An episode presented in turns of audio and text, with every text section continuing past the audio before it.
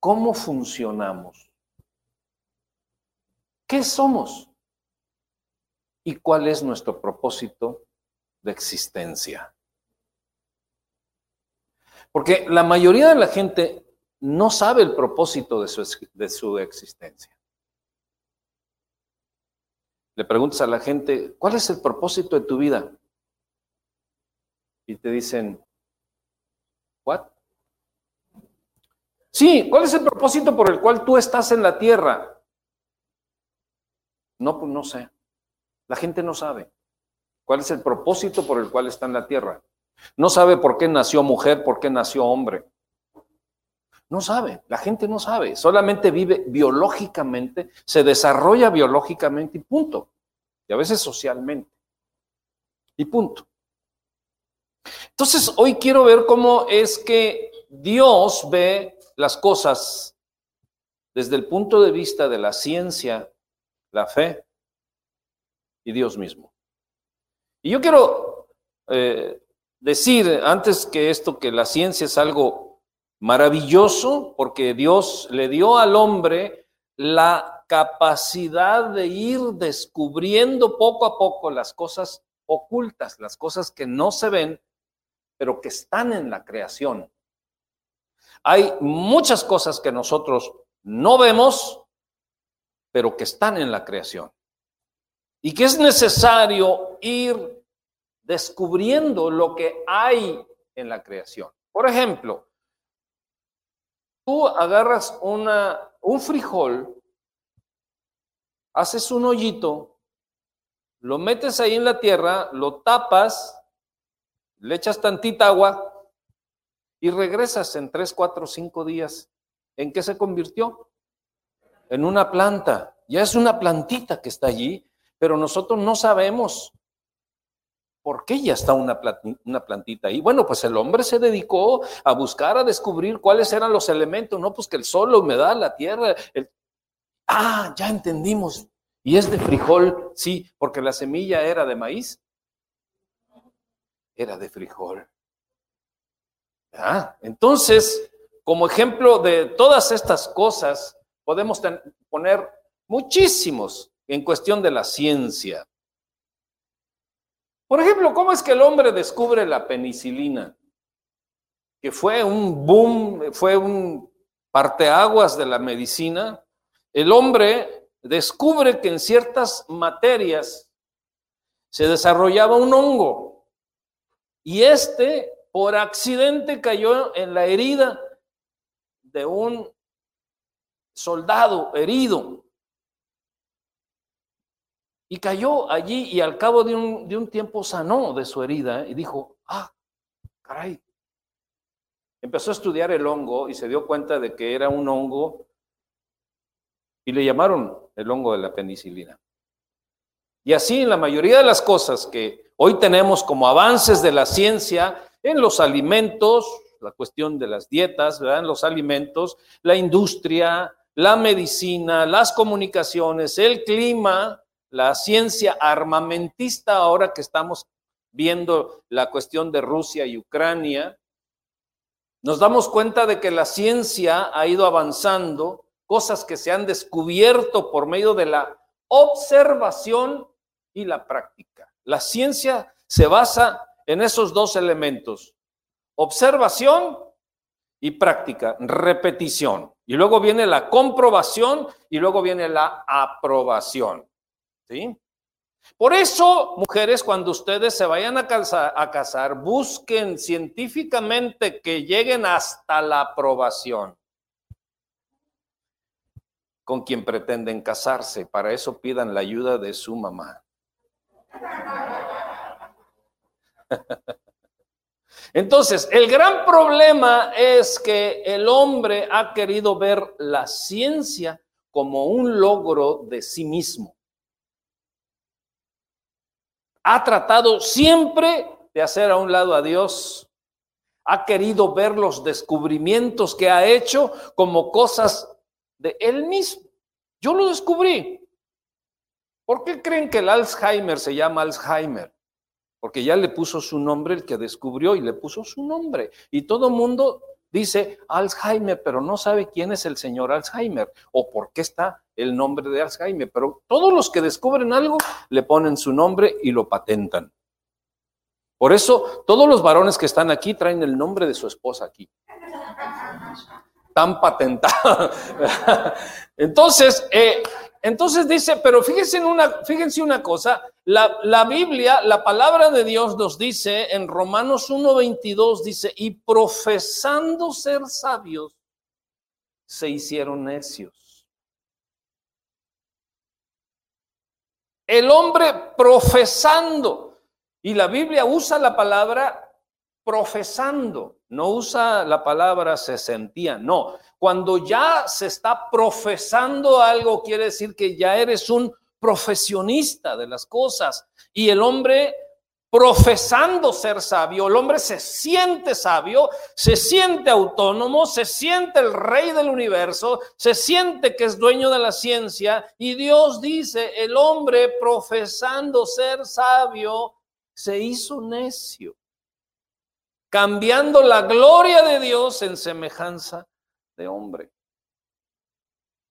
Entonces, aquí es donde nos damos cuenta de que el corazón del hombre, cuando descubre cosas científicas, automáticamente las aparta de Dios.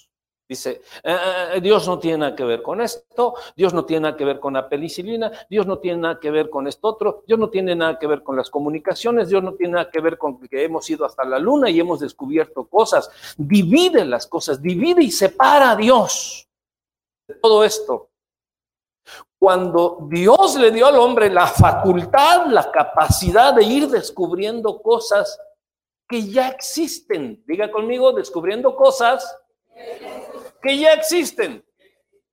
Por ejemplo, cuando usted ha visto que un perro descubra y fabrique una metralleta? Nunca.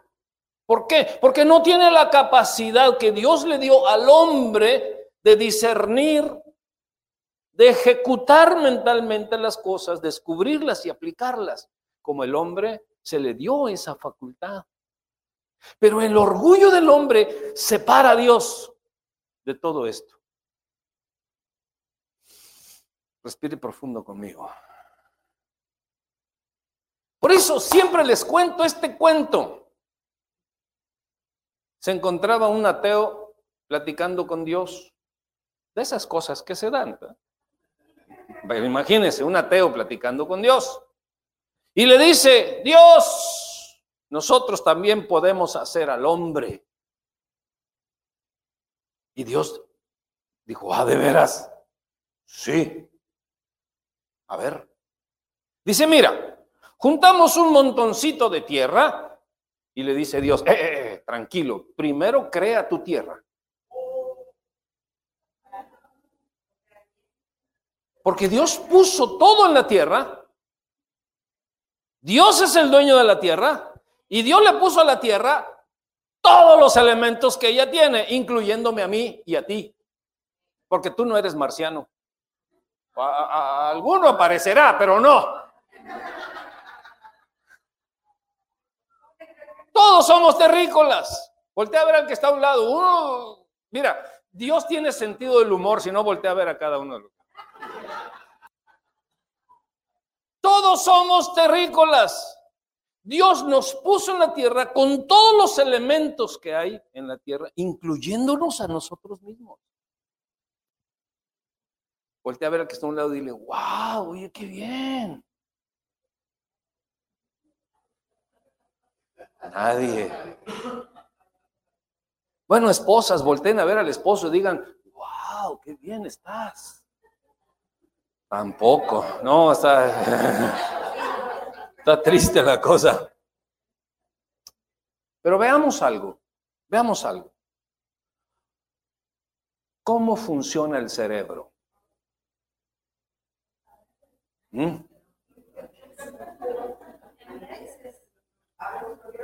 A veces dicen. Muy bien. El cerebro está muy, muy conectado con el comportamiento humano, como lo decía Carlos hace rato, y el mundo emocional. A ver qué dije.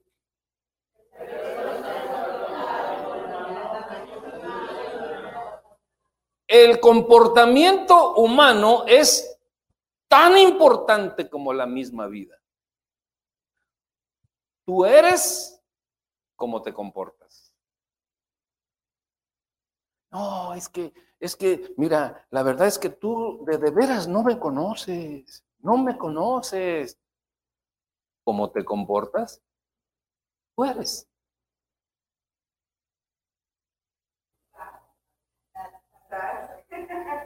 No hay mucha ciencia. ¿Cómo te comportas?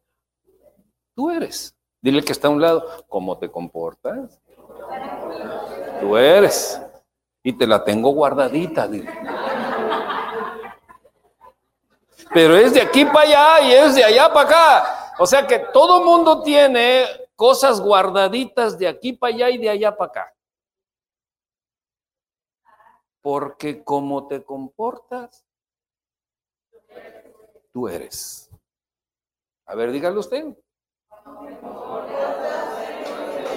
O sea que el comportamiento es la forma de expresar lo que tienes dentro. Sí, hermano. Otra vez se lo digo. Otra vez se lo digo. El comportamiento es la forma de expresar lo que tienes dentro. No, es que, es que mira, la verdad es que tú no me conoces bien. Yo, yo, por dentro, de veras que por dentro, muy adentro, soy buena gente.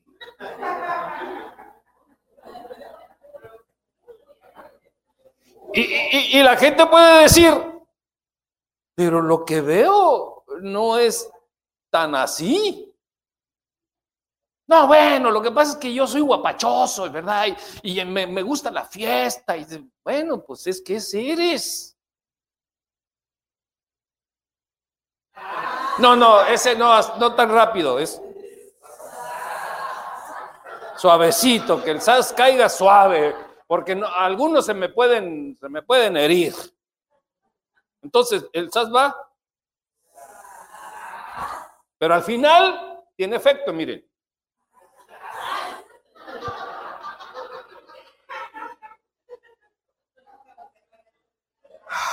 Dale un codazo al que está en un lado. Dile, compórtate. Entonces, es inteligente también que nosotros tengamos, pues, Sergio, ¿cómo estás?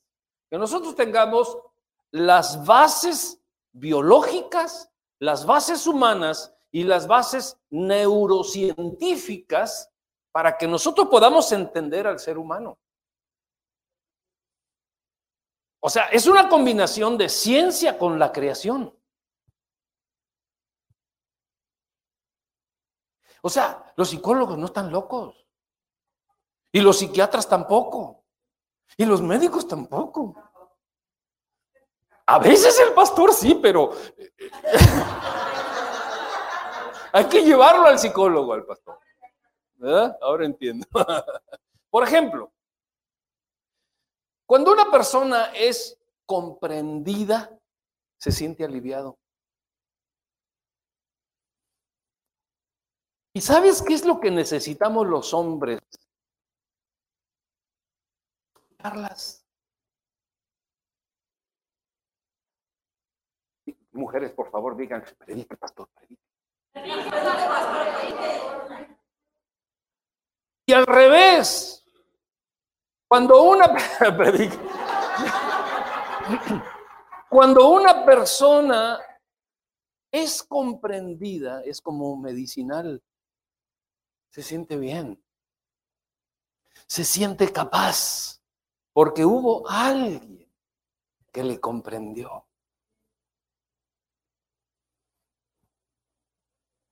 No volteé a ver a un lado, si quieres volteé para abajo.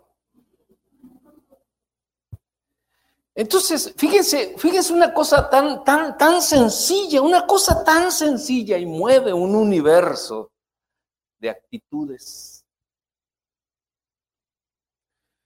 ¿Quieres ver una mejor actitud en tu familia, en tu pareja, en tus hermanos.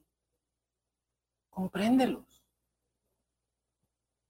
Pero a veces nuestro arrebato, del, el comportamiento de nuestro arrebato, no nos permite ni escucharlos siquiera, menos comprenderlos. Y la mayoría de las luchas entre los seres humanos es que no me comprendes. La mayoría de las separaciones entre las parejas y entre las naciones y entre los individuos es el respeto al... Ah, no, ese es Benito Juárez. Pero la mayoría de las separaciones es por falta de comprensión. ¿Por qué Rusia y Ucrania están encontrados por falta de qué? De comprensión. Bueno, ellos ya llegaron a los balazos y, a toda esa situación que tiene al mundo al filo de una guerra nuclear. Déjame decirte una cosa, si llega la guerra nuclear, llegó el fin de los tiempos, porque así dice la escritura. Y yo quiero aclararles que ah, la semana anterior que hablé acerca, ¿de qué hablé? ¿Qué es lo que dice Dios acerca de la guerra entre Rusia y Ucrania, de Gog y Magog? Déjame decirte, porque durante la semana me han preguntado, oiga, ¿y usted a quién le va? ¿A Ucrania o a Rusia? Le digo, eh, eh, no fuiste el domingo, ¿verdad? Porque tanto Ucrania como Rusia forman parte de Magog. Entonces Rusia jamás va a soltar a Ucrania. Jamás porque forma parte de Magog. Ya ahorita, ahorita, Vladimir, nada más Vladimir, es Gog. Ahorita es Gog. Y Magog es todas las repúblicas que están con él para ir en contra de quién? Para ir en contra de Israel. Entonces, ni Ucrania ni Rusia, porque ellos forman parte de Magog. Muy bien, pero regresando a esta situación, ellos están en guerra porque no hay comprensión. Rusia dice que que Ucrania forma parte de su territorio y de sus repúblicas. Ucrania dice, no, yo ya soy independiente y yo ya quiero pertenecer a la OTAN y quiero pertenecer a Europa y a la Unión Europea y Estados Unidos está detrás de todo esto. Entonces, tanto uno reclama una cosa como el otro reclama una cosa, pero uno no comprende al otro y el otro tampoco comprende menos al otro, entonces hay conflicto.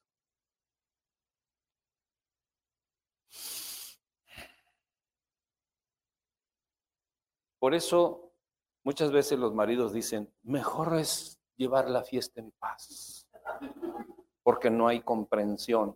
Debe de haber comprensión. ¿Cómo? Por medio de un comportamiento diferente. Pero si yo no cambio mi interior, voy a tener siempre el mismo comportamiento. Lo voy a guardar tantito, lo voy a simular tantito, pero a fin de cuentas en el momento álgido voy a ser el mismo porque mi corazón no ha sido cambiado. ¿Me estoy dando a entender? Entonces, aquí la situación se torna profunda. ¿Por qué? Porque cuando uno es comprendido, siente alivio, y que no te comprendan es fatal.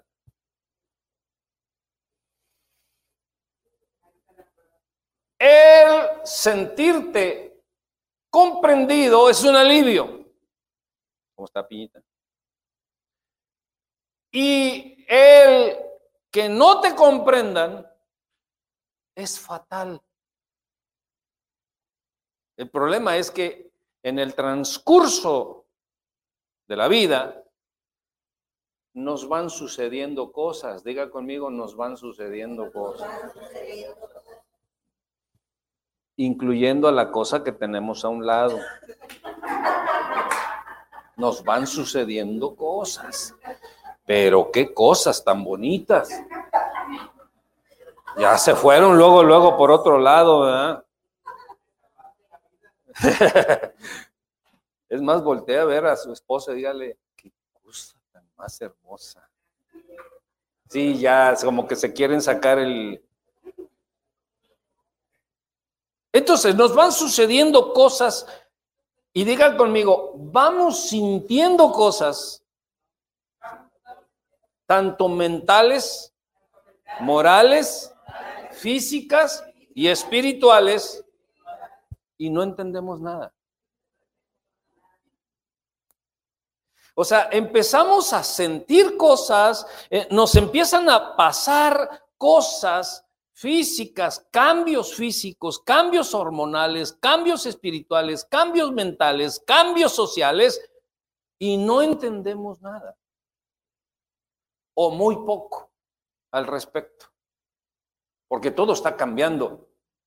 Cuando dimos el seminario de Cachando el Cambio, los que vinieron, que, que les va a tocar en una de estas ocasiones el tema de Cachando el Cambio, se pueden dar cuenta de que todo está cambiando. Tú estás cambiando constantemente.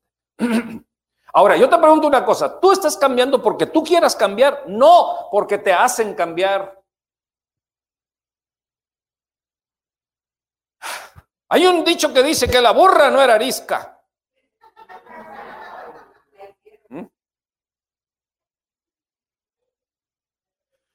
Si quieren, volteen para abajo nomás. La hicieron cambiar, ¿cómo?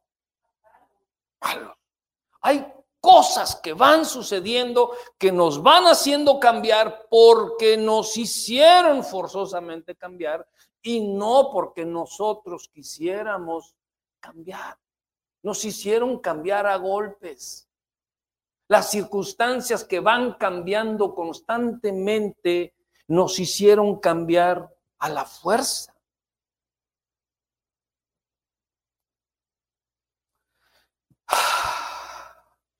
Todo esto lleva un ritmo de cambios y lleva un ritmo de retos constantes. Aquel que no esté listo para los retos constantes se va rezagando. Y va a llegar el momento en que parezcas carreta en medio de la carretera de alta velocidad.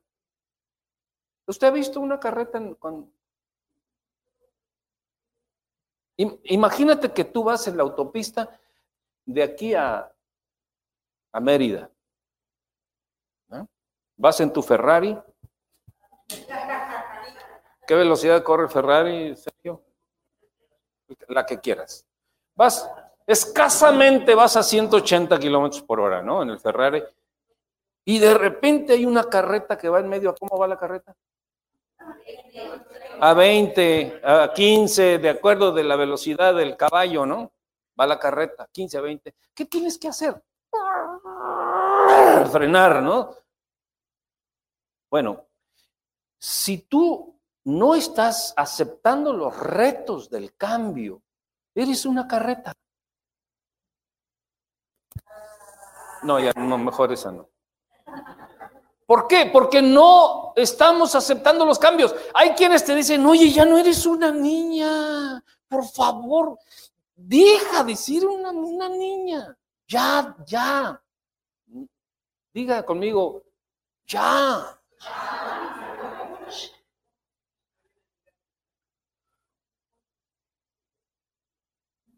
Y entramos en materia. El hombre, el hombre, el ser humano, el que descubre la ciencia que siempre ha estado allí, descubre una hormona que se llama cortisol. Y esta es la hormona del estrés, ya le han puesto la hormona del estrés. Y se activa en los momentos de amenaza, de reto, de peligro o de algo preocupante. ¿Y qué creen que sucede? Sube el cortisol o cortisona. No es el colesterol de ese de la canción que me sube el colesterol. No, es ese. ¿no? Porque el colesterol es una sustancia grasa, ¿no? Que, que se encuentra en, en las membranas, ¿no? De muchas células y en el plasma sanguíneo. Esa es otra cosa. Esa es otra cosa. Pero el cortisol es una hormona.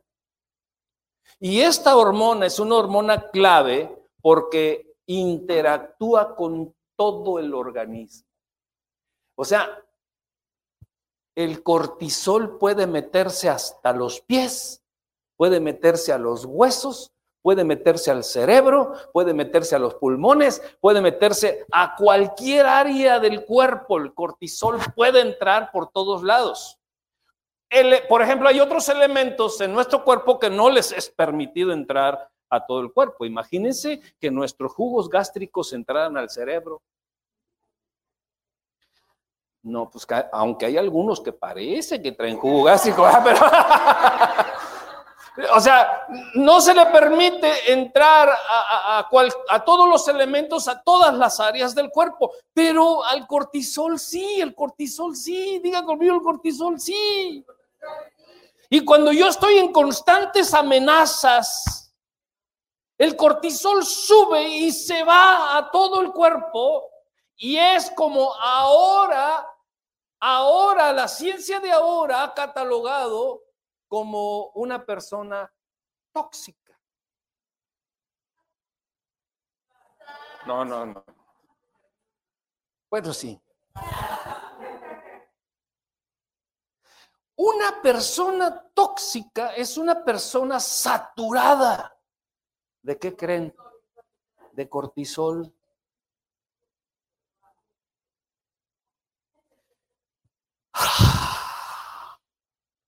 Entonces, imagínense, imagínense. Ah, miren, e, es más, esta, esta hormona también es una hormona cíclica porque en las noches baja su intensidad para que podamos dormir, para que podamos descansar, para que podamos regenerar muchas otras células, etcétera. Y en el día sube para que podamos con todas nuestras actividades. El problema es que cuando estamos tóxicos, traemos la hormona hasta arriba a las 3 de la mañana. ¿Qué te pasa, mujer? Pues no puedo dormir, Pancho. Duérmete, déjame dormir, pues, hombre. Pues no puedo. ¿Por qué no puede?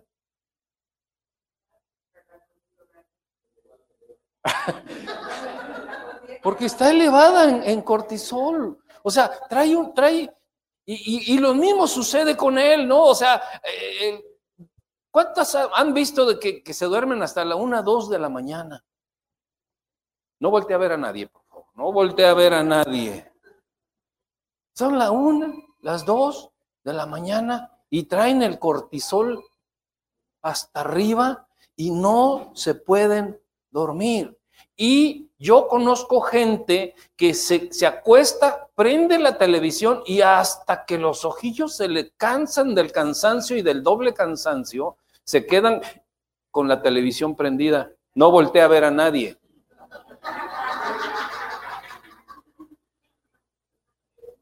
Y dicen, dicen, es que yo soy así, pues. Así nací. echar la culpa a mamá y a papá. Así me hicieron.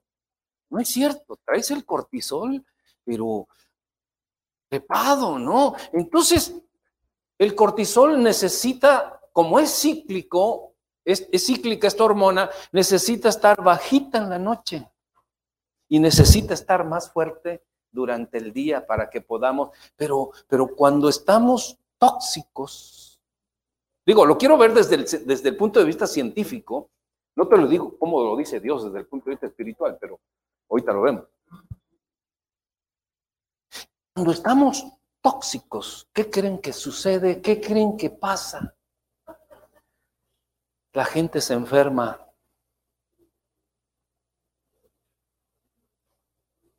De repente vemos que se nos cae el pelo. Ay, Señor.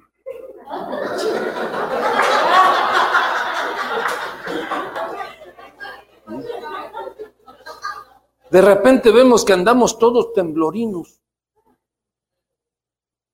Andamos irritantes.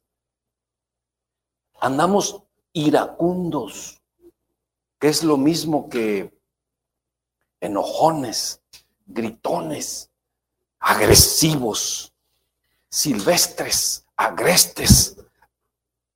Iba a decir animales, pero no.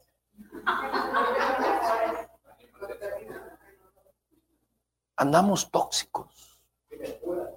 Sí tienen cura. Sí, sí, sí hay cura, sí hay cura. Entonces, de repente, ¿cómo podemos nosotros separar la ciencia de Dios? No podemos. No, diga conmigo, no se puede. No se puede. Entonces, fíjense lo que sucede. Esta hormona se activa en momentos de amenaza o en momentos que yo imagino que me amenazan. Cuando imagino cosas, es por esto que esta hormona amenaza más a las mujeres.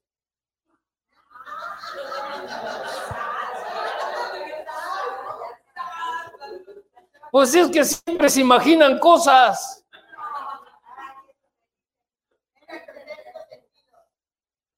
No, no es cierto. Todos nos imaginamos cosas. Continuemos, continuemos. Mi mente y mi cuerpo no distinguen de una amenaza real a una amenaza imaginaria.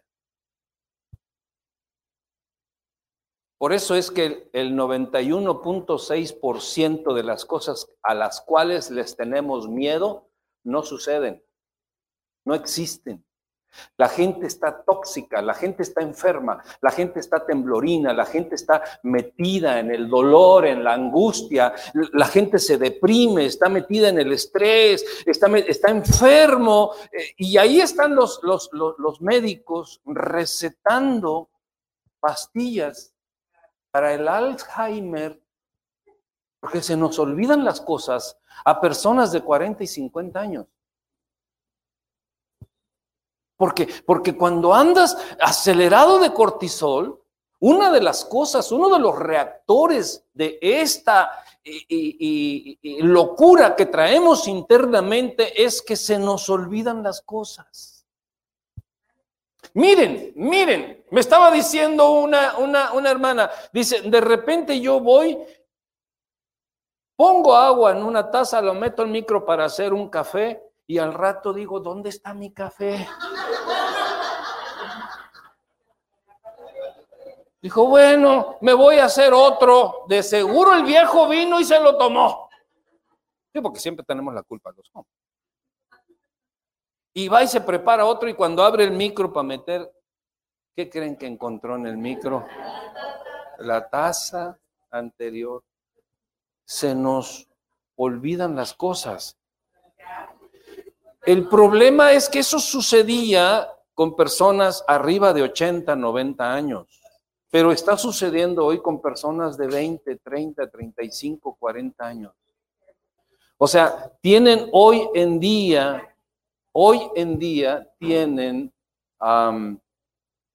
síntomas de gente de 90 años.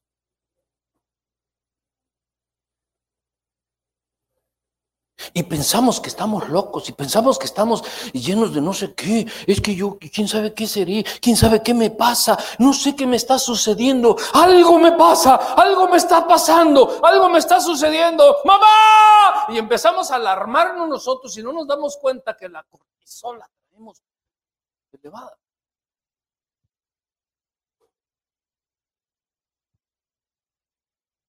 Cuando lo que traemos son cosas imaginarias en, la mayoría de los casos.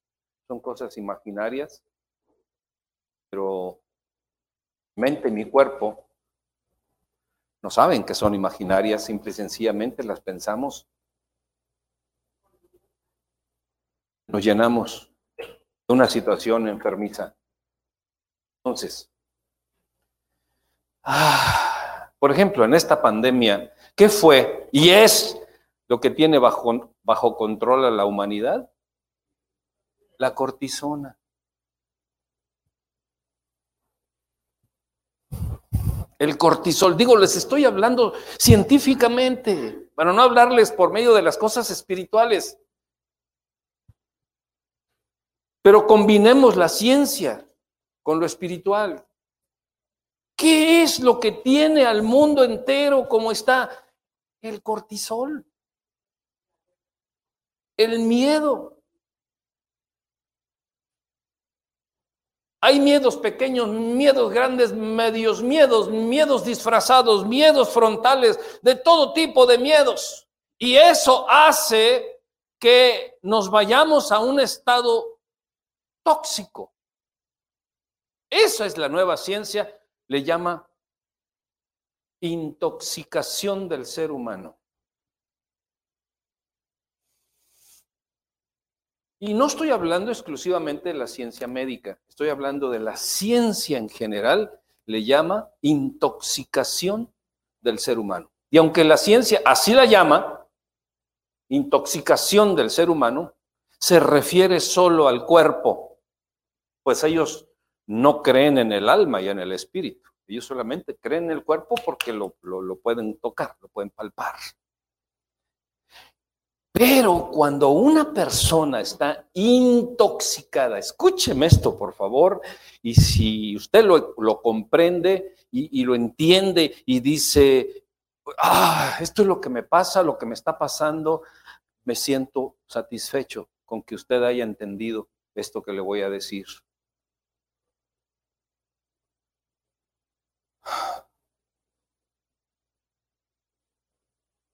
La realidad es que cuando el hombre o la mujer presenta síntomas de intoxicación en el cuerpo, es porque ya el alma está intoxicada. Porque quien intoxica el cuerpo es el alma. Y en el alma están los pensamientos y las emociones de acuerdo a la escritura. Y cuando tú y yo no tenemos una relación con el rey de paz, el rey de gozo, cuando tú y yo tenemos broncas y problemas con Dios, tenemos un alma intoxicada. Y la intoxicación del alma intoxica el cuerpo. Por eso cuando alguien está intoxicado del cuerpo, no es que el cuerpo solito se intoxicó, sino que alguien o algo lo intoxicó.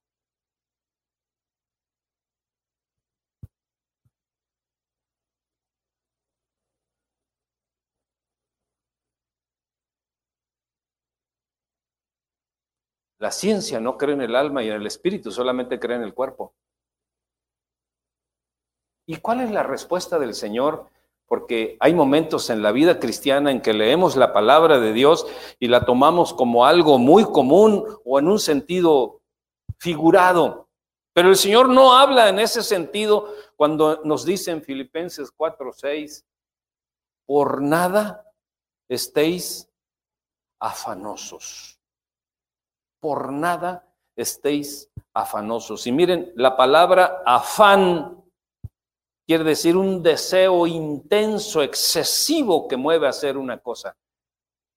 Afán quiere decir deseo intenso, excesivo que mueve a hacer una cosa. Y la palabra afanes quiere decir trabajos y fatigas que se soportan por conseguir una cosa. Eso es estar afanado. Pero la ciencia dice que eso es estar... Estar... Estar Dios le dice afanado y la ciencia le dice intoxicado.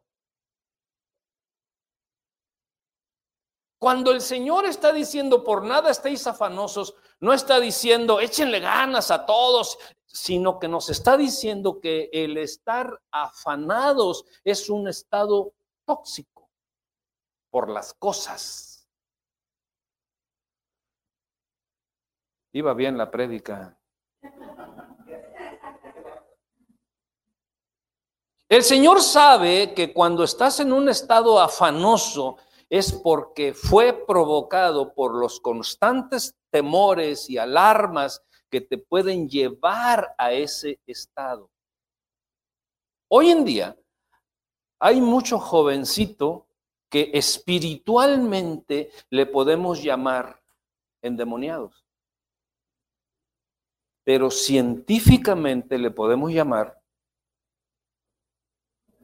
intoxicados. 12 horas de televisión, 5 horas de internet.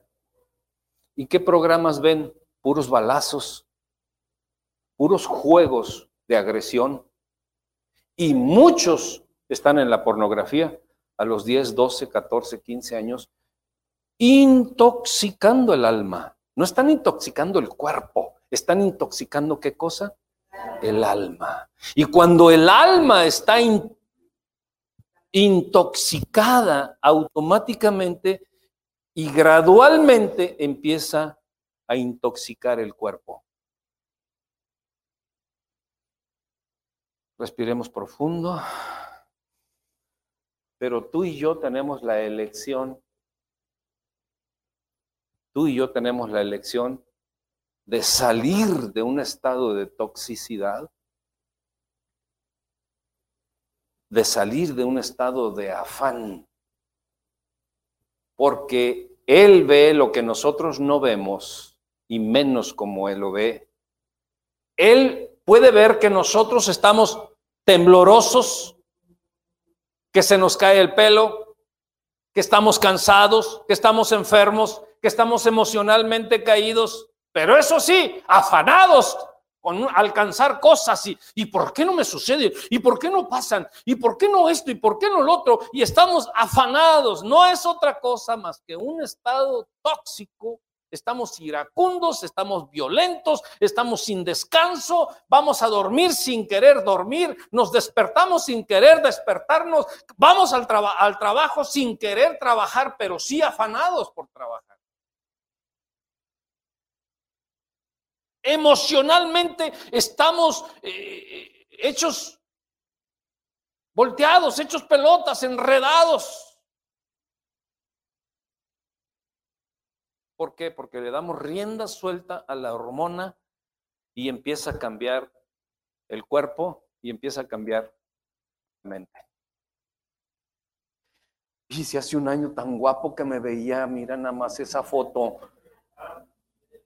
¿Qué habrá pasado? ¿Qué le pasó?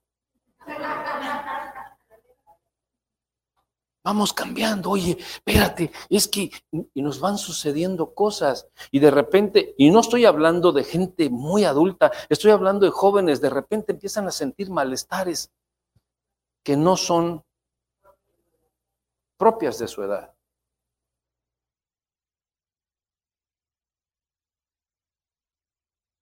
Cuando una persona está, fíjense, otra de las Otra de las cosas cuando una persona está intoxicada es que está desubicada. ¿Cuántos años tienes? Digo porque aquí a la casa no traes nada. Ay, si apenas tengo 25. O sea, a veces estamos acostumbrados a depender y queremos ir más allá porque no nos lo permite lo normal de una vida libre de toxicidad, ubicarnos y decir, wow, ya soy mayor de edad, soy capaz, puedo estudiar, puedo trabajar, puedo hacer esto, puedo hacer lo otro, ya puedo colaborar, ya puedo llevar un kilo de tortillas, ya puedo llevar un pollito a la casa, ¿verdad? Qué bonito. Jefa, ¿cómo estás? Ya llegué. Y que llegaras con una bolsa por lo menos, ¿verdad? De dos kilos de tomate, uno de cebolla y un kilito de chile. Voy a hacer una salsa, pero acá, mamacita, ¿verdad? Pero no, cuando estamos en toxicidad. Estamos desubicados y no tenemos ganas de ser responsables de acuerdo a lo normal que deberíamos de ser. Y eso sucede en las familias, eso sucede en los matrimonios y eso sucede en las empresas y eso sucede de manera individual, de manera personal. Y entonces viene una pregunta que nos hacemos. Es que nadie me comprende. Es que tú no me entiendes. Es que tú no me comprendes. Pues a lo mejor no te entiendo y a lo mejor no te comprendo, pero veo tu actitud. No voltee a ver a nadie, es más, ponga la mano así. Diga conmigo, gloria a Dios, porque hay solución. Vamos a la solución y terminamos. Muy bien, la solución es que se le caiga el pelo.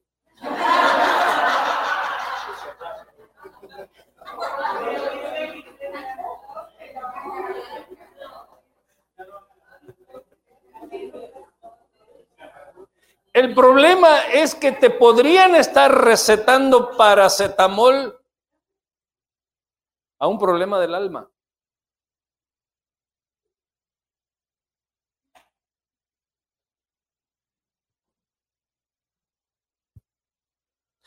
Y nunca el paracetamol te puede aliviar el síntoma, pero no te puede aliviar el problema y entonces te vas a, convertir en paracetamol dependiente. Y para los que sufren diabetes son insulino dependientes. Los que sufren flojera son, no, eso se dice de otra manera, ¿verdad? Pero nos convertimos en dependientes de tantas cosas. ¿Por qué? Porque no tenemos una salud mental, emocional, espiritual, matrimonial, sana, para poder combatir todas estas cosas y no ser dependientes de cosas que tratan con los síntomas nada más y no tratan con el problema de raíz. El problema más que natural es espiritual.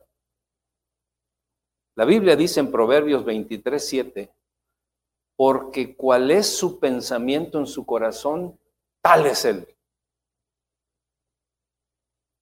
Como tú piensas, es lo que eres.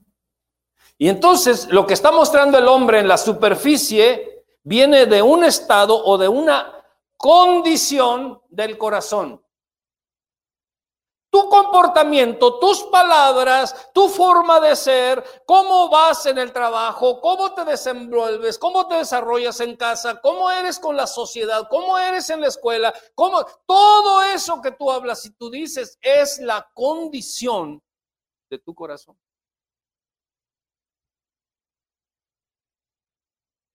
Si tú hablas de una manera frente a tus padres y hablas de otra manera cuando no están tus padres.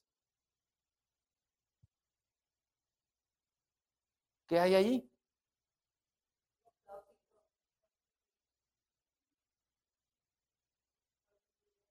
Como la gente, cuando, cuando llega el jefe, todos se ponen a trabajar. ¿A poco no, no han visto?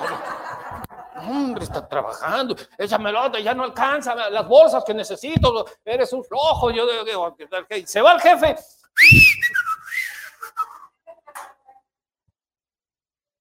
pero no vino ni uno de esos aquí, ¿verdad? ¿Por qué? O sea, ¿por qué? Porque tenemos, tenemos deficiencia en nuestra responsabilidad por la desubicación, por el afán y, la por, y por la toxicidad, porque otra de las cosas que causa la toxicidad es el constante cansancio. Ay, pastor, si usted supiera, pastor, no tengo fuerzas ni para ir a la iglesia. Y luego, Y menos con esas escaleras que están allí, pastor. Yo siento que tengo que subir un pie.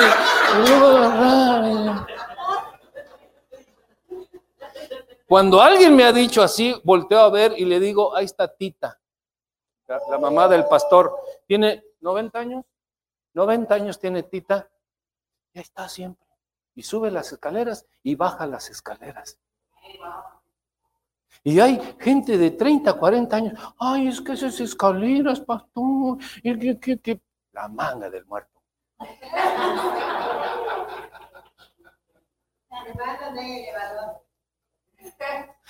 Chin, yo dije que ya no iba a decir palabras. Estoy tóxico. El único que puede arreglar el problema de raíz se llama Cristo Jesús y nadie más. Él dijo, fuera de mí, nada podéis hacer. ¿Y saben qué? Nada es nada. Diga otra vez, nada es. O sea que usted no puede ser una persona exitosa sin Cristo Jesús de acuerdo a los principios del reino. Usted puede ser exitoso a precio de afán. Dígame usted, ¿cómo viven los jefes en, los trabajos? ¿Cómo viven?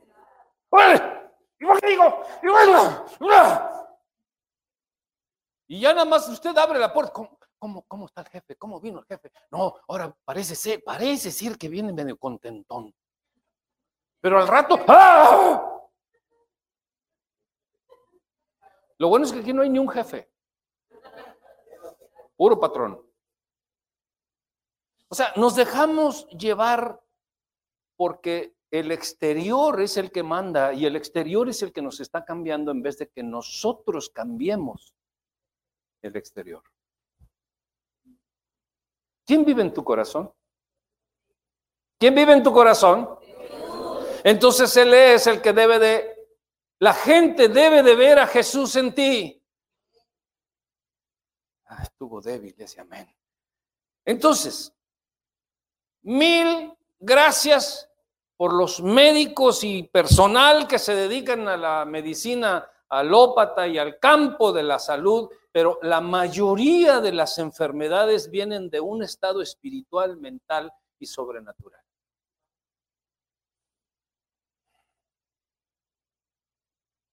porque el 91.6% de los temores que tenemos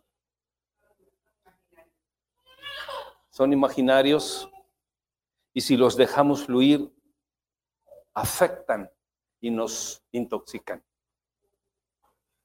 El problema es espiritual. Tú quieres entender verdaderamente el corazón de Dios. Quieres entender verdaderamente por qué venimos y nos reunimos y glorificamos a Dios? Tienes que tener o debes de tener un corazón abierto a Dios para que Él sea el rey de tu vida. Y cuando Dios es el rey de tu vida, vas a empezar a entender la cortisona y, el, las feromonas y las estotonas y las nicotitonas y las tonas y todas aquellas hormonas que, que, deme ahí una lista de hormonas, por favor, doctora. Todas esas las vamos a entender perfectamente cuando están funcionando, cuando no están funcionando, porque tenemos un corazón limpio, porque no tenemos una mente tóxica, no tenemos un corazón tóxico, estamos libres en Cristo Jesús. Él nos ha limpiado con su sangre, somos nuevas criaturas.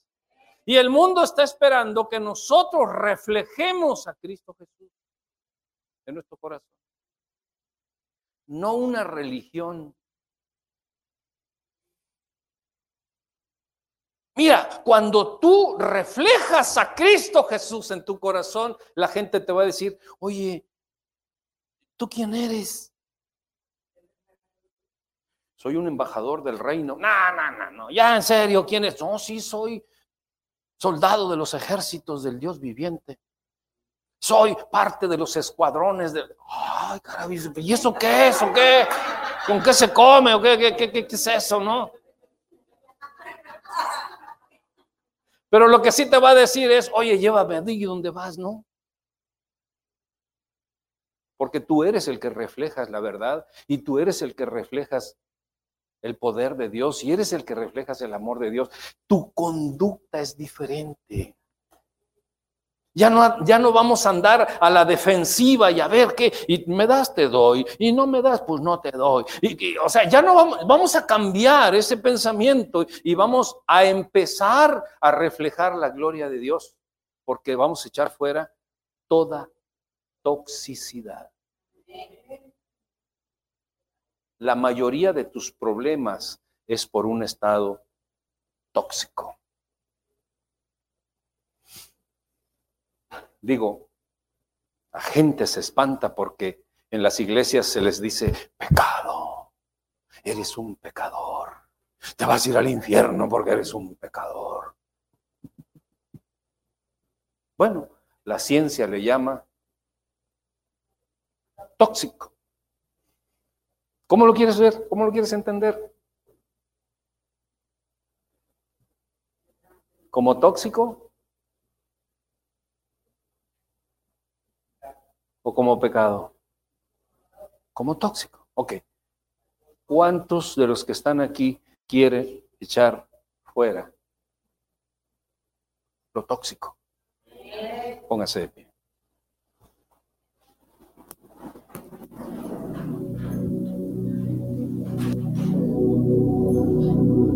Se ha comprobado que el cáncer es una célula que trabaja al revés de como debería de trabajar. O sea que esa célula está vuelta loca.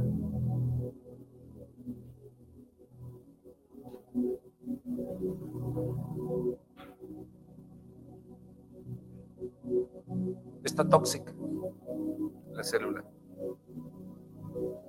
Y trabaja al revés. ¿Y causa qué cosa? El cáncer. ¿Y el cáncer qué causa? La muerte. No quiero que te sientas, pero déjame decirte que quien está lleno de toxicidad vive una vida al revés de cómo debería de vivirla. Y probablemente tú estás pensando en alguien, ah, sí, es de fulano. No, tú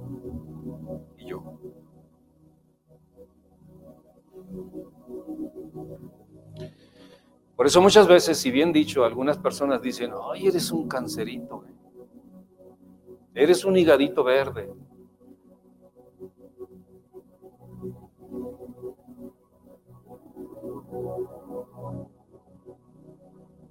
La ciencia nos ilustra la palabra de Dios y la palabra de Dios ilustra la ciencia.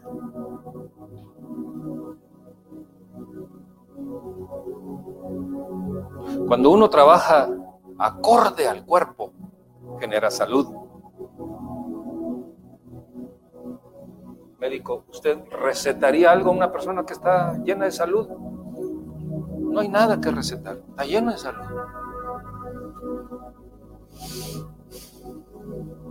Y aquí está el médico de médicos. Aquí está Jesús, que puede limpiar tu corazón de toda toxina.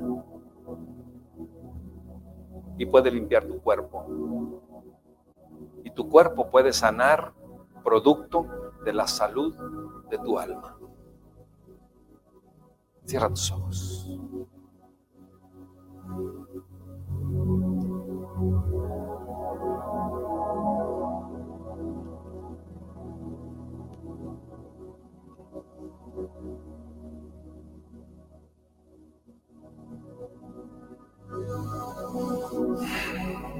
Eres tú, a fin de cuentas eres tú y Dios, nadie más. Nadie más va a estar contigo el día del juicio, porque todos nos presentaremos ante Dios, así dice la Escritura. Nadie estará contigo más que tú y el Señor.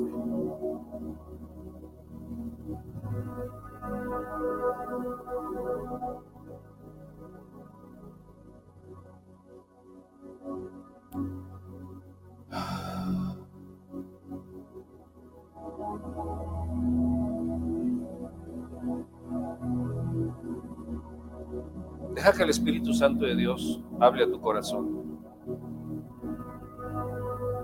No le eches la culpa a nadie, ni tampoco digas pobrecito de mí.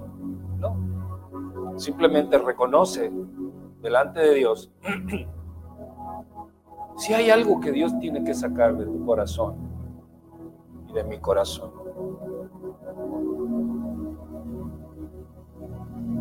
Porque puede ser que estemos cansados de vivir una vida así. Batallamos tanto para tener una sola victoria en la vida. Tenemos que destruir y luchar con muchas cosas antes de lograr algo. Nos cuesta demasiado trabajo lograr algo, porque de repente logramos una cosita y ya se nos desbaratan dos más.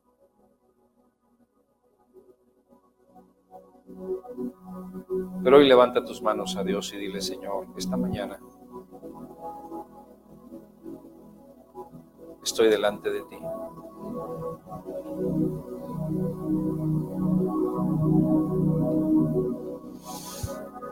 Aquí estoy, aquí estoy.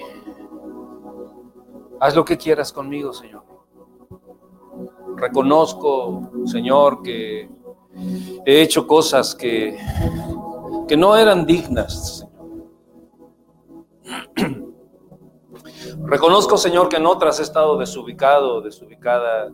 Y reconozco, Señor, que, que, probablemente yo pueda tener una vida tóxica o, o estar, Señor, influenciado por, por el ambiente del mundo, Señor, y por muchas otras cosas, Dios. Pero en esta mañana yo quiero entregarte mi corazón, Señor. Entrégaselo con tus palabras. Dile, Señor, aquí estoy. Mira, Señor, mi condición. Mira, Señor, mi vida. Mira mi vida, Señor.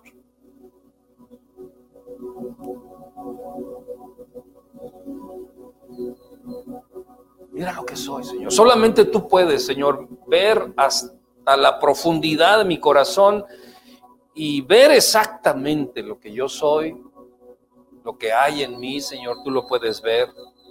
Y yo te ruego, Dios, en el nombre de Jesús, que limpies mi corazón, Señor. Yo sé, Señor, que tú fuiste a la cruz del Calvario y no fue gratis, Dios. Tu sacrificio, Señor, fue para que yo tuviese el derecho de que tú puedas limpiarme, Señor, y liberarme de un corazón tóxico.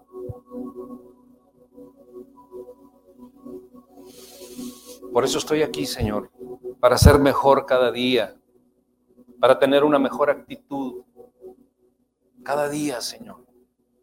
Jorge, para poder uh, caminar, Señor, una vida como esposo, como esposa, como madre, como hermano, como hijo. Quiero, Señor, respetar a mis papás, quiero respetar a mi esposa, a mi esposo, quiero, quiero respetar a mis hijos, Dios. Quiero que tú limpies mi corazón, Dios, y limpies mi vida. De toda toxina del mundo, Señor, de todo lo que he adquirido, Señor, del mundo, Padre, que me ha afectado y que me puede afectar y que puede afectar mis generaciones, Señor. Y lo quiero entregar a ti. Dando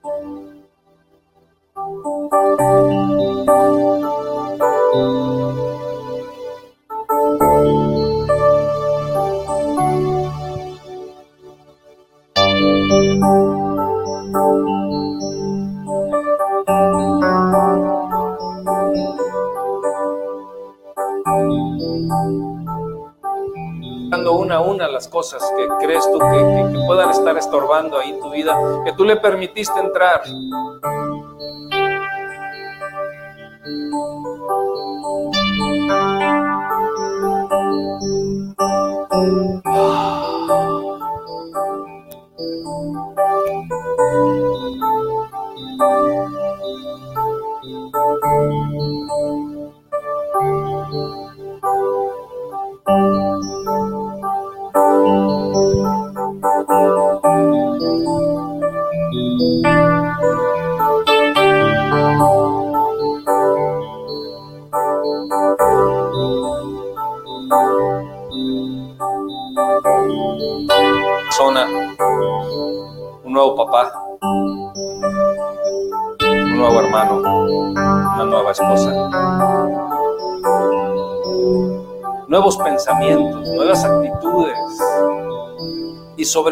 ¿Sabes qué? Vas a ser libre, libre de opresiones, libre de enfermedades, tanto mentales, emocionales, físicas, espirituales. Hoy, hoy tú puedes ser libre.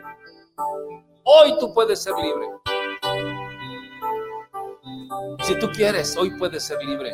Si tú pones tu corazón de manera sincera con Dios, abierta, sí, si tú levantas tus manos y dices, Señor, yo quiero que tú me des libertad. Yo quiero trascender, Señor, en la vida. Dejar, Señor, atrás las cosas que ya viví, que ya pasaron. Y quiero empezar una nueva vida, Señor, que tenga propósito, que tenga éxito, que tenga paz. No quiero equivocarme más, no quiero tomar decisiones equivocadas, Señor, y sobre todo, Padre, en cuestión interna, en cuestión personal, en cuestión individual o en cuestión de pareja, en cuestión de familia, Señor. No quiero tomar decisiones equivocadas, Señor. Quiero que tú te manifiestes. La cantábamos mucho con Osvaldo.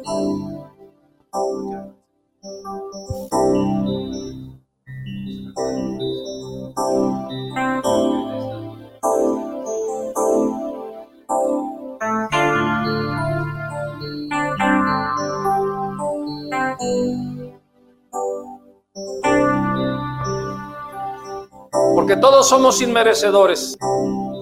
Pero Dios nos levantó, Dios fue por ti y por mí a morir en una cruz, con las manos abiertas.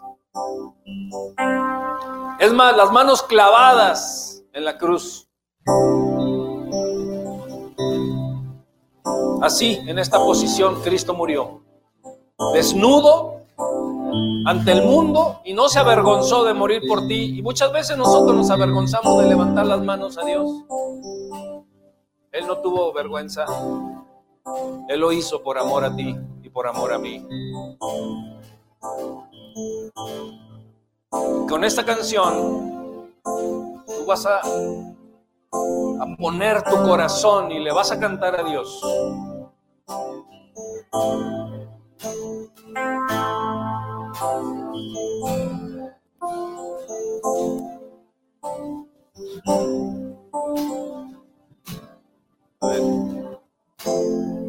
Vamos a cantarla desde el principio, inmerecedor, dice.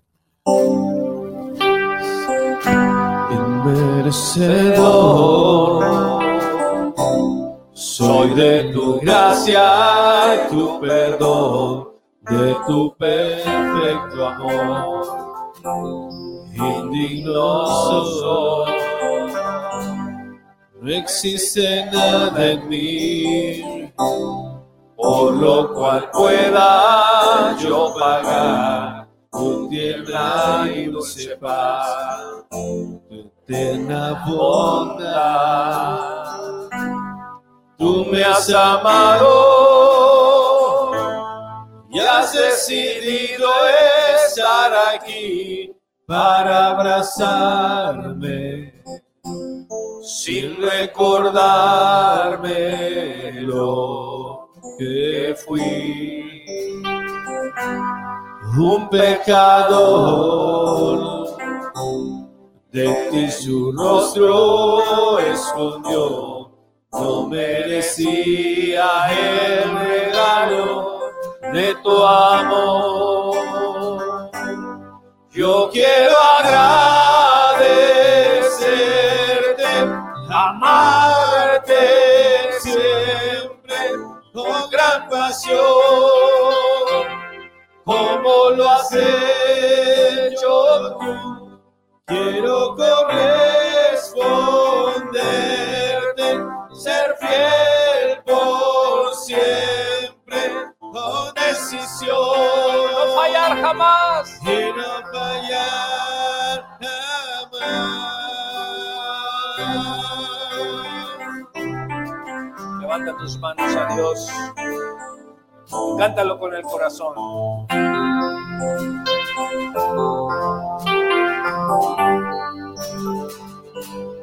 Yo quiero agradecerte, amarte siempre con gran pasión, como lo has hecho tú. Quiero corresponderte,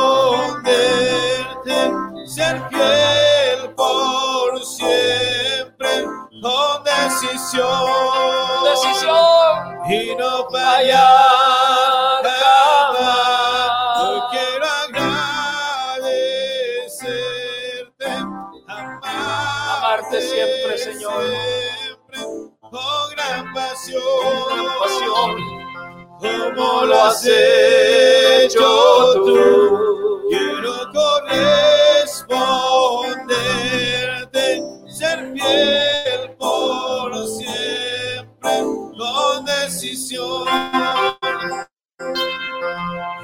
No fallar jamás. Quiero decirte una cosa por último. Quiero decirte una cosa. Dios es un Dios de promesas. Dios es un Dios que promete premiar, bendecir abundantemente a aquellos que tengan un corazón sincero. Porque Dios ve todas las cosas. No es necesario que tú digas, es que no puedo, porque no, no podemos. En nuestra fuerza no podemos ser diferentes. Y lo único que Dios quiere es, dame tu corazón. Nada más, dame tu corazón. Y yo hago todo lo que tú tengas que ser transformado o transformada. Porque nadie puede transformar a las personas, solo Dios. Porque Él es el único que puede transformar los corazones de la gente. Solo Dios puede. Así es de que Dios va a premiar a aquel que tenga un corazón sincero. No importa cuál sea tu actitud, no importa si, si levantaste o no levantaste manos. Dios conoce tu corazón y Dios conoce tu actitud. Y Dios te va a premiar.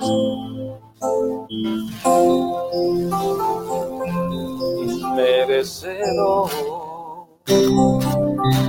Soy de tu gracia y tu perdón, de tu perfecto amor. Indigno soy, no existe nada en mí, Por lo cual pueda yo pagar. por lo cual pueda yo pagar tu tierna y dulce paz, Tu eterna bondad. tu eterna bondad. Tú me has amado y has decidido aquí para abrazarme sin recordarme lo que fui. ¿Qué es lo que yo era? Un pecador, Un intoxicado. de ti su rostro escondió. No merecía el regalo de tu amor. Yo quiero agradecerte, amarte siempre ¿Cómo? con gran pasión, Con gran pasión. como lo has hecho tú. Quiero corresponderte, ser fiel por siempre, con decisión y no fallar jamás. Yo quiero agradecerte, amarte siempre con gran pasión, como lo has hecho. Quiero correr, Quiero corresponderte, corresponderte, ser fiel decisión Decisión. y no fallar jamás.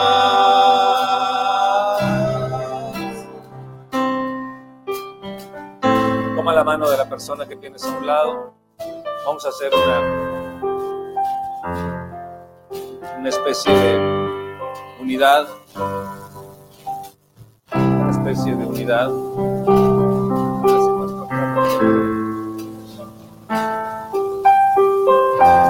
Nos bendiga a todos para que podamos todos unirnos en el mismo espíritu, en la misma armonía del Espíritu Santo de Dios.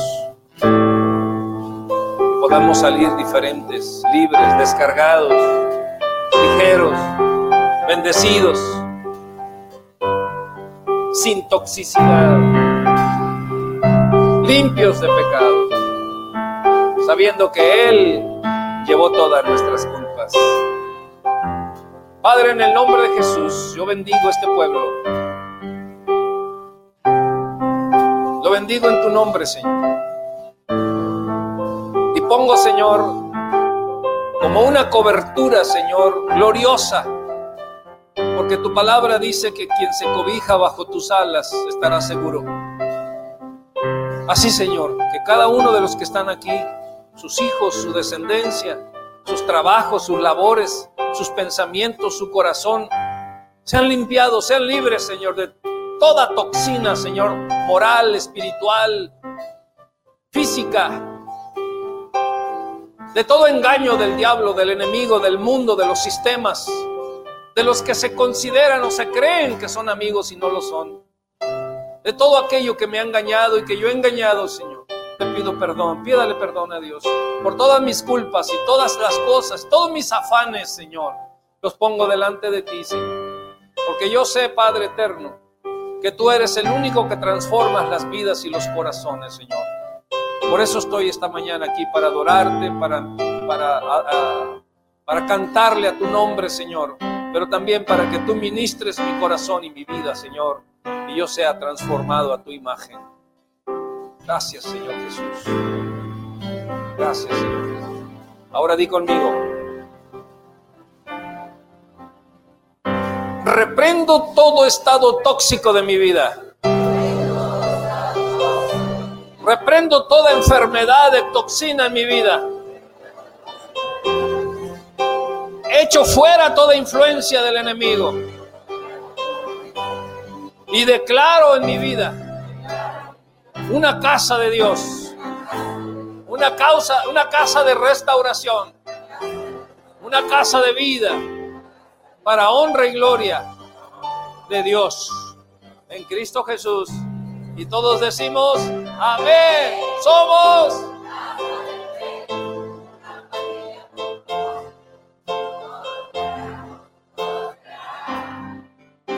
Un aplauso al Señor.